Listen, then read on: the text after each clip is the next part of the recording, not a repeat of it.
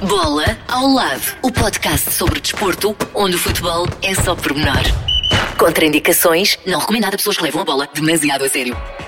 Olá, sejam bem-vindos a mais um episódio. Esta semana recebemos Hugo Almeida, antigo internacional português e grande goleador. Já pendurou as chuteiras, mas continua a respirar futebol. Mais à frente vamos ainda olhar para as outras modalidades, porque os portugueses continuam a brilhar lá fora. Entretanto, aproximam-se os Jogos Olímpicos. A nossa comitiva está fechada, conta com mais de 90 atletas.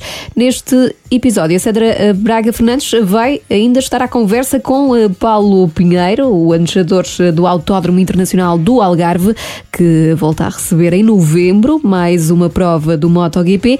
Eh, já lá vamos, porque antes, Paulo, passamos a bola a Hugo Almeida. Hugo Almeida, 37 anos, antigo goleador, agora treinador da formação dos Sub-23 da Académica, hoje o nosso convidado no Bola ao Lado, ele que também já pôs a bola de lado, mais ou menos, mais ou menos. já vamos falar um bocadinho do que é que o Hugo anda a fazer.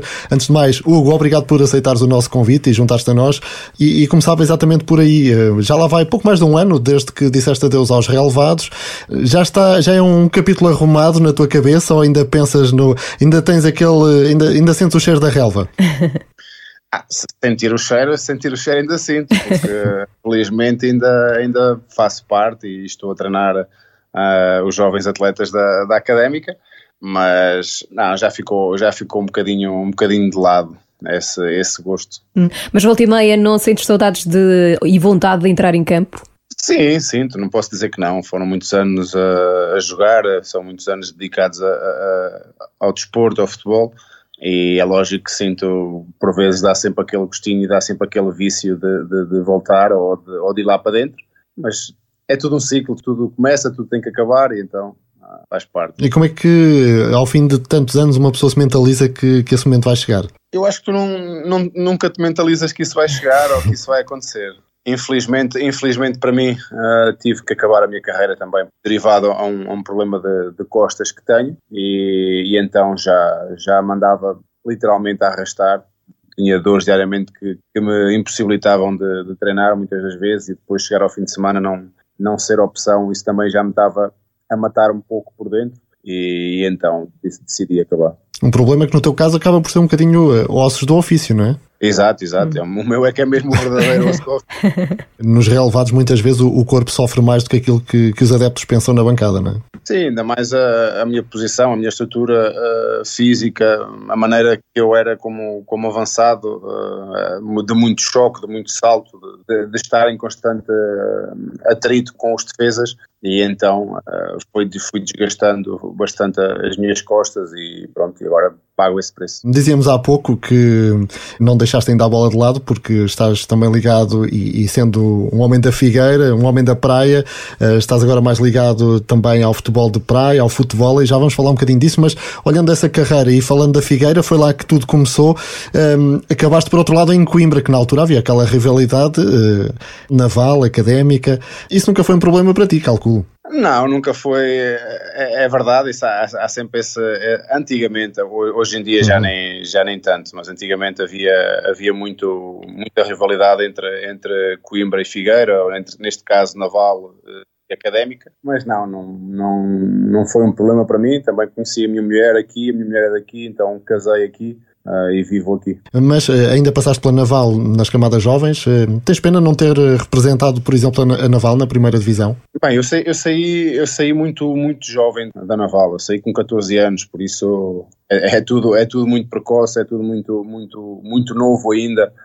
não, não me imaginava sequer em, em ter a carreira que, que tive. Uh, tive uma oportunidade, isso sem dúvida, foi uma boa oportunidade que foi do Porto, agarrei, depois há sempre aquele, nem, nem tudo é fácil, diga-se de passagem, nem tudo é fácil, porque vemos grandes jogadores no Porto e depois não, não, ou não têm oportunidade ou, ou não conseguem agarrar a oportunidade e, e vêm por aí abaixo e não conseguem fazer a carreira de, de futebolista. E eu, felizmente, olha, tive a minha oportunidade, agarrei e consegui fazer a, a, a minha carreira. Uhum. A verdade é que foi uma grande carreira por vários clubes de vários eh, países, uh, foram quase 200 eh, golos. Uh, é difícil escolher o golo da carreira, não é? Sim, eu penso, eu penso que é, é bastante difícil dizer o, o golo da carreira. É, é o mais, há sempre um que é, que é o mais mediático, uhum. que, é, que é o, o, do livre com, contra o Inter na Liga dos Campeões, uhum. com, com, o estádio fechado. Isso é, é, é, o livre mais, mais mediático, uh, o golo mais mediático neste caso. Uh, mas felizmente em, nesses, nesses quase 200 golos uh, tenho, tenho golos importantes e tenho golos que, que marcam tanto a mim como, como os clubes que, que representei. Aliás, esse gol que falas no Inter em 2005, a UEFA recordou no ano passado como um dos melhores uhum. da, da, Liga dos Campeões. Aliás, um, quando se vê aquele vídeo, consegue-se ouvir, e até porque o estádio estava vazio, como dizias, consegue-se ouvir a bola bater lá dentro, não é? Aquilo é incrível e a distância que foi. O que é que sentiste na altura? Até porque aquilo foi um livre, o, o marcador na altura era o Quaresma ou o Quadrianse, que era o treinador, nem sequer queria que tu marcasses livres, não é? Uhum. Não, não, ele não queria que eu, que eu estasse de muito longe. Uh, e então eu basicamente ficava muita, muitas vezes a bater livros no final do treino sozinho, ou então até mesmo com o Ricardo Costa, com o Quaresma, com, com, com o Raul Meirelles na altura no Porto, ficávamos a bater muitas vezes livros sozinho. Uh, e naquela, naquela altura, lá está, é aquele, aquela maluqueira. Que, Tem que haver, não é? Loucura. Aquele, aquele feeling que nós temos que, que poderá dar certo. Uh, era o Quaresma que ia bater, eu, eu virei-me para ele e disse uh, eu vou bater este livro, eu vou, vou estourar a baliza, ele, acho que até há uma imagem uh, que ele mete a mão à frente da, da boca e começa-se a rir, tipo, este gajo, este gajo é maluco, mas felizmente tudo, tudo correu bem, ainda bem para mim, ainda bem para o Porto, não, não conseguimos a vitória, ainda aí é que era o cere a cereja no topo do bolo, mas era muito jovem e foi, foi muito importante para mim esse gol. Sentiste que podias levar uma dura se tivesses falhado, não? ah, isso era quase certo. Mas quem não arrisca? Se tivesse ido lá para cima, sim. Sentiste que, que, já estava lá dentro ainda antes de ter entrado realmente? O guarda-redes era o Júlio César na altura, não? Sim, sim. Eu basicamente eu tenho, tenho toda, toda a percepção e toda a direção onde, onde a bola vai. Uh, aliás, está, há uma câmara por trás que dá para, dá para ver essa, essa percepção do, do, do livro e dá para ver a, a a rota em que a, em que a bola vai. É lógico que só te, cai, só te cai a ficha quando tu vês a bola lá dentro um bocado e vês toda a gente a festejar e aí tu não sabes como é que há de festejar e ficas tipo, tipo maluco. Sem reação. uh, foi um dos treinadores que, que apanhaste no Porto, mas uh, eventualmente os muitos com quem trabalhaste, quais foram os que mais te marcaram? Apanhaste também ainda o Mourinho depois, Liga dos Campeões? Sim, uh, em termos disso, sim, o Mourinho marcou-me bastante porque naquela altura, 20 anos, 15, 15 anos atrás mais ou menos, era muito difícil uh, jovens atletas subirem à equipa, às equipas As, principalmente Porto, era muito, muito difícil. Uh, hoje em dia já não, hoje em dia já, já, é tudo, já é tudo diferente, mas há 15 anos atrás, mais ou menos, era muito difícil. Então o Mourinho ainda era júnior, foi-me foi -me buscar ao, aos júniores e, e puxou-me para treinar com, com a equipa A, puxou-me para, para jogar pela equipa A e depois uh, as coisas correram bem. Mas o treinador que mais me marcou é o Mourinho, sem dúvida, por isso tudo, mas também o Tomás Schaff na Alemanha uh, foi, foi uma pessoa muito importante na, na minha carreira. Uhum. Falando na Alemanha, como é que foi essa experiência? O futebol alemão uh, marcou-te bastante, não é? Teve aqui um impulso muito importante na, na tua carreira. Sim, Bremen, depois um regresso ainda ao Hannover.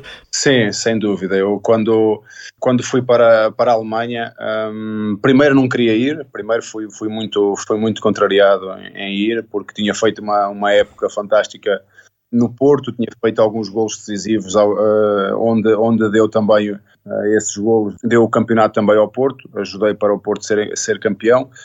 E, e fiquei com, com, um sentimento de, de tristeza no, no final do, do, campeonato ter sido dispensado pelo Quadrense.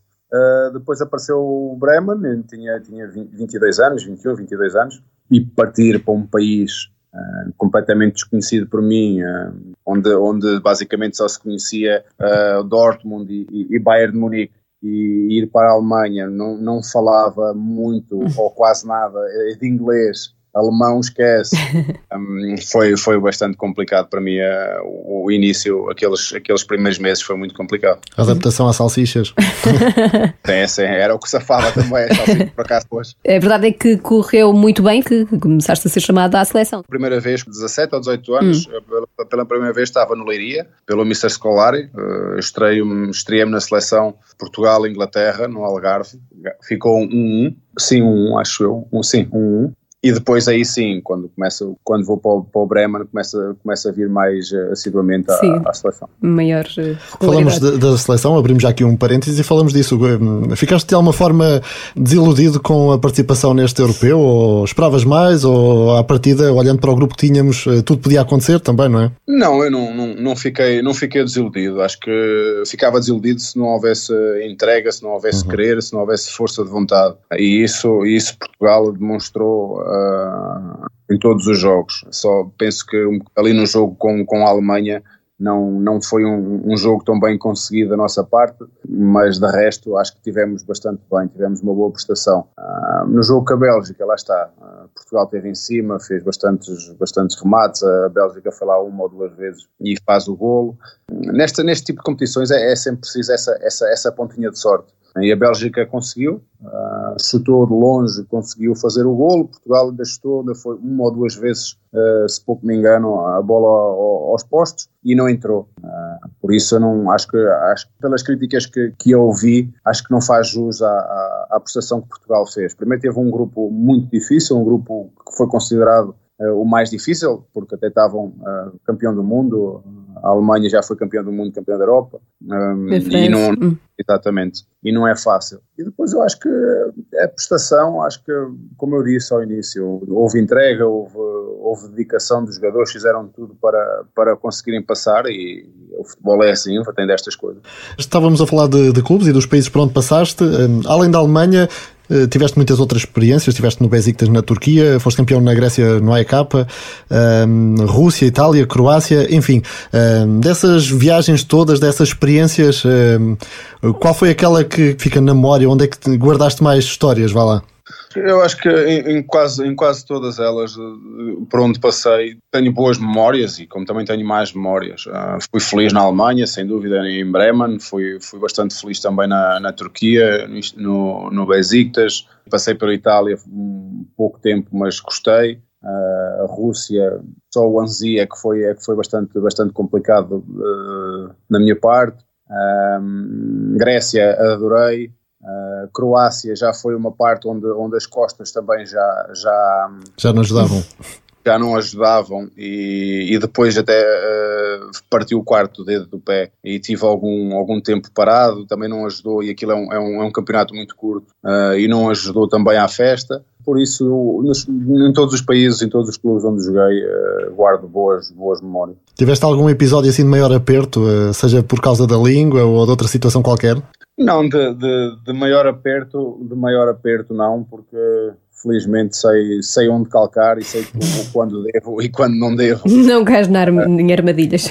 Exatamente, mas uh, a parte difícil foi, foi em Anzi, quando, quando fomos para, para o Daguestão, para a República do Daguestão, e aí sim, uh, em Mahadskala aquilo tem várias etnias, várias línguas e aquilo é, era confrontos diretos, vias tiroteios na, na rua, vias... Uh, pessoas a serem atropeladas e, e, siga, e siga o baile como se nada fosse, e isso aí custou-me, aí foi complicado para mim. São mentalidades e culturas diferentes e às vezes aquele choque é complicado, uhum. não é? Uhum. Falávamos então que largaste o futebol, mas não a bola. Conta-nos lá o que é que andas a fazer, afinal, como é que chegas ao futebol de praia? Calculo que desde miúdo fosse também uh, um hobby, não é? No Areal da Figueira, mas ainda assim? Sim, eu, como eu costumo dizer, eu nasci com o pé na areia, como é lógico. E nasci na Figueira, de, em Boarcos, estive lá toda, toda a minha infância, até sair para o Porto, uh, e sempre podia, o meu hobby favorito é jogar futebol e futebol praia. Há cerca de, de quatro anos, um grupo de amigos juntámos-nos todos e, e, criámos uma, uma associação, a Associação Desportiva de, de Boarcos, e fizemos uma equipa de, de futebol praia. Boarcos, uh, ali aquelas redondezas, tem muita qualidade, tem muitos jogadores com muita qualidade. E então agora ao, ao acabar a minha carreira, lá está, o, o, bichinho está sempre cá, gostamos sempre de, de estar a praticar uh, alguma coisa, algum desporto, e, e ao início fui tentando, porque eu estava para, para ser operado às costas. Ao início fui tentando para ver como é que eu poderia, poderia ajudar ali a, a, a associação a subir para a elite, porque estava na segunda divisão, e fui vendo também como é que, como é que me iria sentir. Aquilo é completamente diferente, lá está, apesar de ter altos e baixos, dá, dá sempre, o impacto é, é menor, a areia, a areia consegue ter um impacto menor do que, do que uma relva, E então as coisas foram fluindo e, e, e vou jogando quando posso, vou jogando. Uh, faço parte, hoje em dia sou presidente da, da associação. Uh, há quatro anos atrás era só um, um diretor.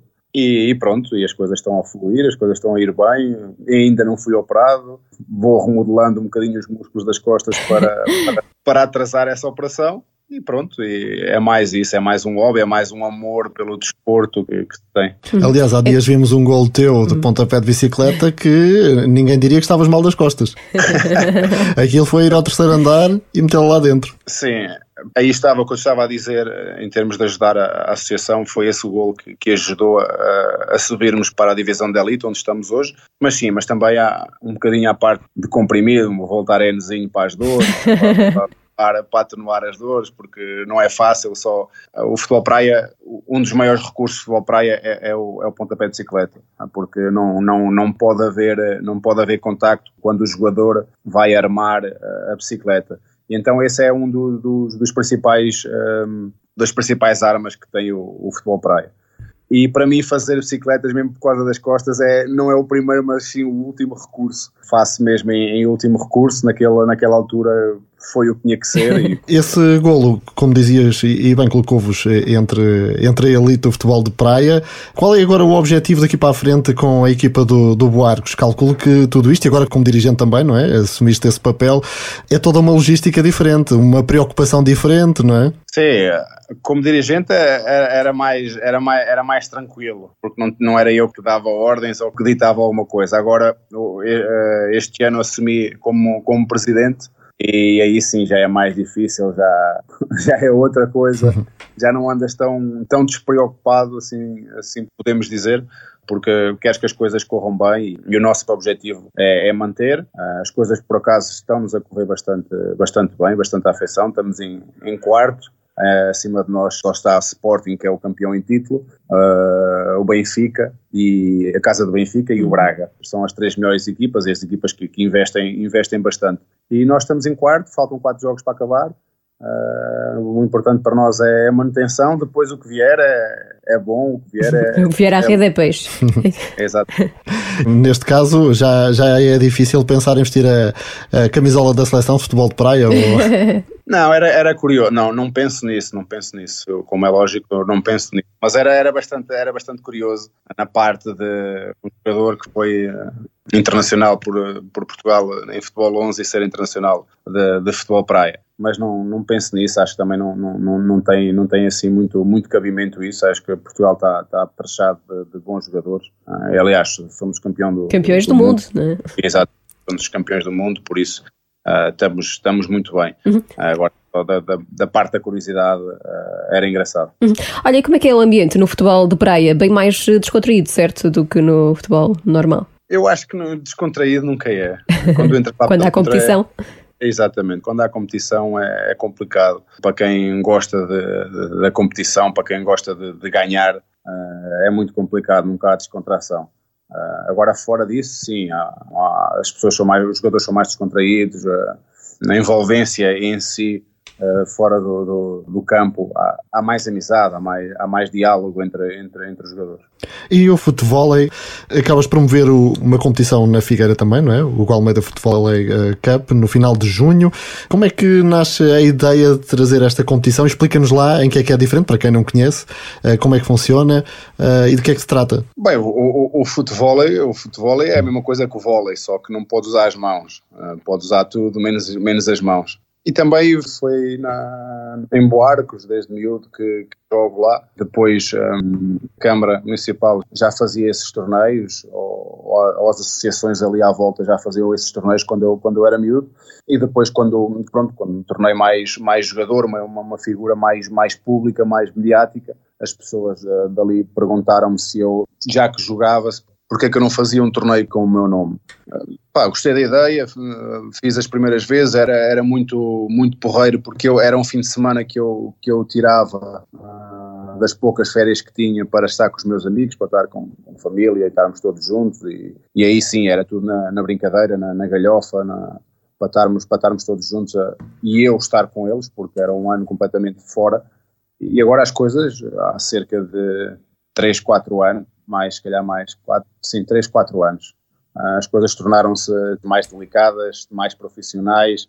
Antigamente estava lá um, um presidente que, que, já faleceu, uh, era o João Ataíde, que fez um, um, projeto da Figueira Beach Sport City e quis englobar o meu, o meu torneio mas tinha que abrir a nível nacional, porque eu antes não queria, não queria que viessem pessoas de fora, queria só mesmo que fosse uma coisa com os meus amigos uh, da minha terra, uma coisa mais, mais íntima, onde pudéssemos todos brincar. E pronto, e depois eu aceitei, tive que abrir, as coisas começaram a correr bem. Primeiro fomos passo a passo com equipas de, de Portugal, depois fizemos um europeu, vieram equipas de toda a Europa, foi um europeu muito, muito aliciante, muito bom para, também para mim, porque nunca tinha feito uma, um torneio dessa, dessa magnitude, que sempre pessoas de fora, e agora estamos à espera para, para fazer o Mundial, éramos para fazer o ano passado, mas não, por causa do Covid, tivemos, tivemos que cancelar tudo, este ano, uh, para não estar dois anos sem, sem fazermos, fizemos só o, o local e o, e o nacional, e para o ano ver se conseguimos fazer, eh, fazer o, o, o, tal Mundial, trazer os melhores jogadores do mundo, também para as pessoas verem, para não estarmos só um bocadinho na nossa, na nossa, na nossa bolha, uhum. assim dizendo, e as pessoas eh, terem, terem noção do que é jogar o verdadeiro futebol. Voltando um bocadinho ao início, aquilo que será o, o futuro, eh, estás também com o curso de treinador em mãos, não é? Vai passar por aí o teu futuro? Sim, é por aí que eu, que eu quero seguir, é, é, é esse o projeto, o maior projeto. Tivemos a falar até agora uh, é uma coisa que, que, que, me dá bastante gosto, dá-me bastante prazer, não sendo um hobby, mas um hobby, uh, mas o, o, o, ser, o ser treinador e, e, estar dentro do futebol e participar no, no, futebol, isso sim é o que eu quero fazer, é o que eu sei fazer e é o que eu pretendo fazer para, para o futuro. De partilhar também esse, esse espírito vencedor. Por falar em vencedor, tu venceste o torneio de Toulon em 2003, na altura ao lado de, do Ronaldo, por exemplo, não é? Sim, eu já partilho, já, já, já jogamos juntos há, há, bastante, há bastantes anos na, na, nas seleções jovens e então tivemos essa, essa hum, taça, vencemos essa taça em conjunto uh, e depois não, não, infelizmente não, não consegui conquistar um europeu que era, que era o meu grande objetivo e sabia que tínhamos uh, e temos a equipa para, para o vencer uhum. uh, e vencemos em 2016 e fiquei todo contente. Mas há uma coisa que ganhaste num europeu que foi um bigode que ficou para as fotografias todas que aparecem por aí fora. Sim, a mundial, mundial 2012. Aquela coisa Sim. que vamos todos ter bigode, mas depois o Hugo Almeida é que ficou aí, a gente pesquisa o Hugo Almeida e aparecem todas as fotos. Não, aquilo, para ser sincero, aquilo começou com uma brincadeira com um primo meu, foi à, foi à Turquia ter comigo, e eu fui para estágio, tinha jogo no dia a seguir, e ele do nada diz, ah, se, se cortares a barba e deixares o bigode, eu pago-te o jantar. É tentadora a promessa. É, exatamente, aquelas brincadeiras, pronto, aquelas palhaçadas. E então uh, eu disse: Olha, com o corte e vais ter que pagar, vou eu escolher e tu vais ter que pagar. Ah, não és capaz, não és capaz. Pá, fui para, para estágio e tal. E do nada cortei, não disse nada a ninguém, cortei, deixei só mesmo o bigode mesmo farfalhudo, mesmo à, à chalana do tempo antigo. e, e, pronto, aquilo depois um, foi exatamente o mesmo que aconteceu em Portugal, foi mais ou menos um, um furor o bigode, porque os mais antigos uh, turcos começaram-se a escrever nos jornais que, que, o Hugo já estava integrado na, na, na cultura e que era, era um, um jogador a, a, da Turquia e tal. E pronto, e depois chegou, chegou muito esse, esse feedback a, a Portugal eu estava para cortar e depois houve um movimento no Facebook ou uma coisa assim que me mostraram para eu não cortar, para, para ir para o Mundial de, de bigode e tal, vamos todos e somos todos uh, Almeida. o movimento em defesa do bigode do Almeida. Exato, deixei, deixei, deixei isso e infelizmente também as coisas correram mal, tanto para mim como para, para, para a seleção. A culpa foi do bigode. Às tantas, a culpa. Olha, e a tua família, como é que. Um, acompanha todas estas loucuras e também a tua caminhada futebolística agora noutra dimensão. Sim, é, principalmente a, a, minha mulher é que tem que maturar nisto. Ela é que matura nisto e está tá, tá sempre de, de, acordo com o que seja melhor para mim, não é? Porque basicamente não sei fazer outra coisa. Como eu disse, desde os 14 anos que, que me dediquei muito, muito ao futebol e, e, não sei fazer e não sei fazer mais nada a não ser respirar futebol. Eu não queria ser, não era uma coisa que eu não que eu não me imaginava há uns anos atrás ser, ser treinador ou, ou, tirar o curso de treinador, mas pronto, a, a, vida dá estas voltas e depois pensei bem e acho que faz sentido. Ela apoia-me, uh, leva com o meu mau humor, mas tranquilo. Mas até onde pode ir Hugo Almeida enquanto treinador? Qual é o teu objetivo máximo? Esse, agora, esse agora tem muito, tem muito que se lhe diga. Acho que, acho que ser treinador um, hoje, em dia, hoje em dia compreende mais um, o que não compreendia quando estava do outro lado. Uh, ser treinador é, é, é, muito difícil, é muito complicado. Uh, além de estar sempre com as malas postas, porque um treinador pode sair a qualquer momento, como entra pode sair logo, e um jogador, e um jogador não. Tens que estar ali a tomar conta entre aspas, de, de 20, 25, 30, 30 pessoas, enquanto o jogador tu só pensas em ti, que és o melhor, treinas para ti, fazes o que tens a fazer e vais-te embora. Como treinador não, como treinador tem vários fatores, muito trabalho, muito, tens que analisar muita coisa e é muito, é muito complicado. Agora se tu me disseres, olha, vais ter a mesma carreira como tiveste com o jogador, opá, assino já em paz e, e siga o bingo. Agora é muito complicado estou a fazer a minha caminhada, acho que devagar, devagarinho vai, vai se construindo algo uh, e espero que, que, as coisas me corram bem, como é lógico, porque senão não vale a pena estar a, a perder este tempo. Uhum. E se para ter sucesso for preciso voltar ao bigode, também voltas, não é? Ah, isso. Volto, sem dúvida alguma, o bigode é uma coisa mítica. Para ter sucesso é preciso o bigode. Volta ao bigode. Muito bem, Hugo, sucesso é o que a gente deseja também oh, daqui para a frente, como foi até aqui, uh, e, e, em particular nesta fase na Briosa, o melhor clube do mundo, naturalmente. Exato. Claro, Quizá portanto, de Coimbra, não é? Bem, tu vê lá o que dizes. Estou a brincar, é um grande clube, é verdade. Hugo, um grande abraço, muito obrigado por este bocadinho. Obrigada. Muito obrigado, abraço. O Almeida, depois de anos a brilhar nos relevados, agora também a fazer uh, habilidades no futebol de praia e grandes golos. Uh, é falámos disso aqui, golos que, enfim, já estão no YouTube a dar que falar.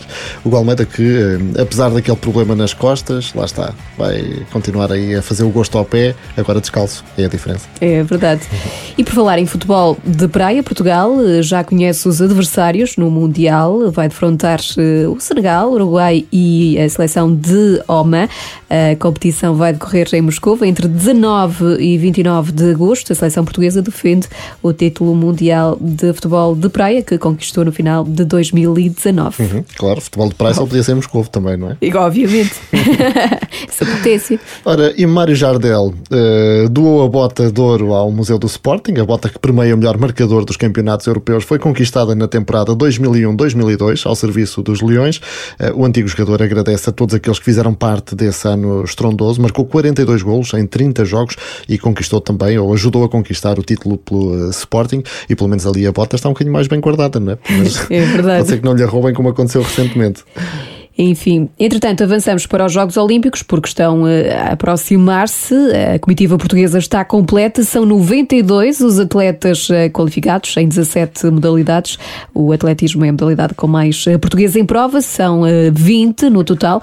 Os Jogos Olímpicos decorrem entre 23 de julho e 8 de agosto na capital nipónica, sem a presença de espectadores. Entretanto, também já são conhecidos os dois atletas que vão ser os porta-estandarte de Portugal.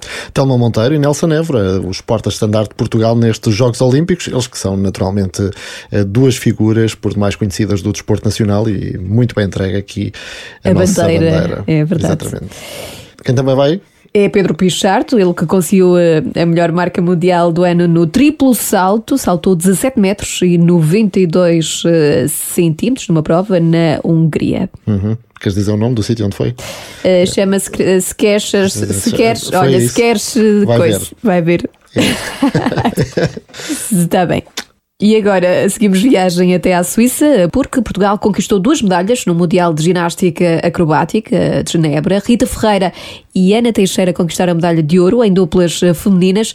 Já as ginastas Bárbara Sequeira, Francisca Maia e Francisca Sampaio Maia alcançaram a medalha de bronze na final da categoria Grupo Feminino. E voltamos a Moscou. Há bocado falávamos de futebol de praia, outra categoria onde somos muito fortes, não é? Muito fortes. E Moscou também, eh, na canoagem. Ah. José Ramalho conquistou medalha de ouro na prova de K1 Short Race nos europeus de maratonas.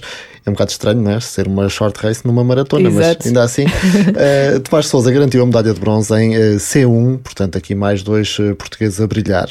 E da canoagem seguimos a toda a velocidade para o MotoGP porque o Autódromo Internacional do Algarve vai eh, voltar a receber uma etapa eh, do eh, Mundial. A prova vai decorrer entre 5 e 7 de novembro. O circuito de Portimão beneficiou do cancelamento da etapa australiana na sequência das restrições nas viagens por causa da pandemia. Ora, a Sandra Braga Fernandes esteve à conversa com Paulo Pinheiro, ele que é administrador do Autódromo Internacional do Algarve. Algarve. O Autódromo do Algarve volta a ser o palco de um grande prémio de motociclismo. Como é que foi receber esta notícia, saber que foi logo o primeiro circuito escolhido e, que, e com a forte possibilidade de ter o campeão eh, do ano passado nesta etapa, com o público nas bancadas desta vez? Com muita alegria, com muito orgulho, acho que é fantástico para nós podermos ter novamente um grande prémio de MotoGP e na época do ano em que é que o processo de vacinação em Portugal, como está a correr, acho eu, bastante bem, Uh, achamos que em novembro estará numa fase, se não concluído, praticamente concluído, o que nos permite ambicionar até público, o que acho que é excelente. E assim o Miguel Oliveira, uh, acho que pela primeira vez poderá ter o apoio do público em Portugal, acho que é algo que ele merece e poderá ser uma grande festa de motociclismo, respeitando, como é óbvio, todas as regras que estiverem em vigor na altura, mas achamos que é um momento único para ele, é um momento único para nós e poderá ser um, um, um belo evento também num momento tão difícil para o turismo algarvio e para o turismo em Portugal, poderá também ser um ponto de viragem nesse sentido. Portanto, acho que tem todos os condimentos para que seja um evento importante a vários níveis. Esta vai ser a terceira vez que a categoria que rainha do motociclismo de velocidade passa pelo Algarve. Eh, qual é que é o balanço das outras duas experiências? Tem sido excelente em termos de organização. O feedback que nós temos tido tem sido o melhor possível, de equipas, da organização, dos pilotos, de, de toda a gente. Tem sido o circuito do, do que se tem ouvido, todo, todos os quadrantes. É um circuito extremamente uh, difícil, é um circuito extremamente interessante, é um circuito muito bonito em termos até do aspecto estético do que funciona na, na televisão. Por isso é algo que, que, toda a gente gosta de vir e, e de termos sido a primeira opção quando houve esta janela de oportunidade e que nós, como é óbvio, agarramos com as duas mãos para que pudéssemos aproveitar e ter uma das corridas uh, finais do campeonato. Uh, adicionando isto, o facto de Miguel Oliveira estar num, num momento fortíssimo agora neste, nesta parte central do campeonato e poder voltar a lutar pela vitória é algo que nos enche de orgulho e só queremos fazer o melhor possível para que eu possa chegar aqui e se puder repetir a vitória de 2020 seria excelente para todos nós. E acho que se os portugueses pudessem voltar, ou pela primeira vez ver o Miguel ao vivo aqui em Portugal, acho que seria realmente fantástico. E quanto à Fórmula 1, o Grande Prémio da Austrália também foi cancelado, o circuito do Algarve é opção também, está na corrida eh, para ser o substituto nesta etapa? Um, não, neste momento nós estamos focados no, no MotoGP, até porque não temos sete corridas nos, nos, fins de semana uh, à volta do, do, MotoGP, portanto era quase humanamente impossível fazermos mais uma corrida e, e não, estamos focados no MotoGP este ano e, e é isso que vai, vamos para toda a nossa energia. Esta vai ser então a terceira vez que a categoria rainha do motociclismo de velocidade passa pelo Autódromo Internacional do Algarve, depois de a estreia no ano passado, em que teve vitória do eh, Miguel Oliveira. O piloto português ocupa atualmente o sétimo lugar da classificação de pilotos, com 85 pontos, está a 71 do francês Fábio Quartararo, que lidera o Mundial. Vamos ver como é que chega a esta altura para ver se dá, faz aqui mais um brilharete também no Algarve. Não é? Uhum, isto em novembro. E agora chegou a altura de passarmos para aquele momento. Momento Fair Play o espaço mais fofinho deste podcast. Esta semana destacamos uma iniciativa da Amnistia Internacional. Iniciou um leilão online de três camisolas de Benfica, Sporting e Futebol Clube do Porto, uma por cada clube. Eh, foram doadas eh, pelos eh, três clubes e autografadas pelos plantéis da época passada. O leilão vai decorrer na plataforma É Solidares até ao final deste mês de julho. O valor agariado reverte a favor do trabalho de defesa dos direitos humanos da Amnistia Internacional de Portugal. O leilão Solidário surge no âmbito do do projeto Eu Jogo pelos Direitos Humanos, eh, que olha então para o futebol como um grande agente dos eh, direitos eh, humanos. Portanto, é passar por lá e tentar ficar com uma destas camisolas, por exemplo, a do campeão Sporting, não é? Olha, exatamente. Coisa rara nos últimos anos e, portanto, há que aproveitar, é autografada por todo o plantel. Mas há uh, outro momento de fair play a destacar e aconteceu no Euro 2020, fica também na retina aquele abraço dos capitães e dos guarda-redes de Itália e Espanha uh, na meia-final do Europeu, antes ainda dos uh, penaltis. Claro que depois dos penaltis, se calhar a disposição, pelo menos de um lado, já não era a mesma, não é? Ainda assim, eh, a vitória acabou por sorrir aos italianos que vão então defrontar na final a Inglaterra. Portanto, estão aqui as duas equipas que nós apostámos para chegar à final. É verdade. Agora, claro, quem é que vai levar Tu melhor? apostaste. Na Inglaterra. E tu? Tu apostaste na Inglaterra, mas eu acredito que será a Itália. Ah. Vamos saber no, eh, no domingo, dia 11 de julho. Claro, que é a Inglaterra. Qual é dúvida? Vamos ver, vamos ver. Até para a semana. Até para a semana, já com um novo campeão europeu que será o sucessor de Portugal. Vamos entregar a taça? É verdade, é triste, mas pronto, é o que é. Até para a semana. Bola ao lado, o podcast sobre desporto, onde o futebol é só pormenor. Contraindicações, não recomendado a pessoas que levam a bola demasiado a sério.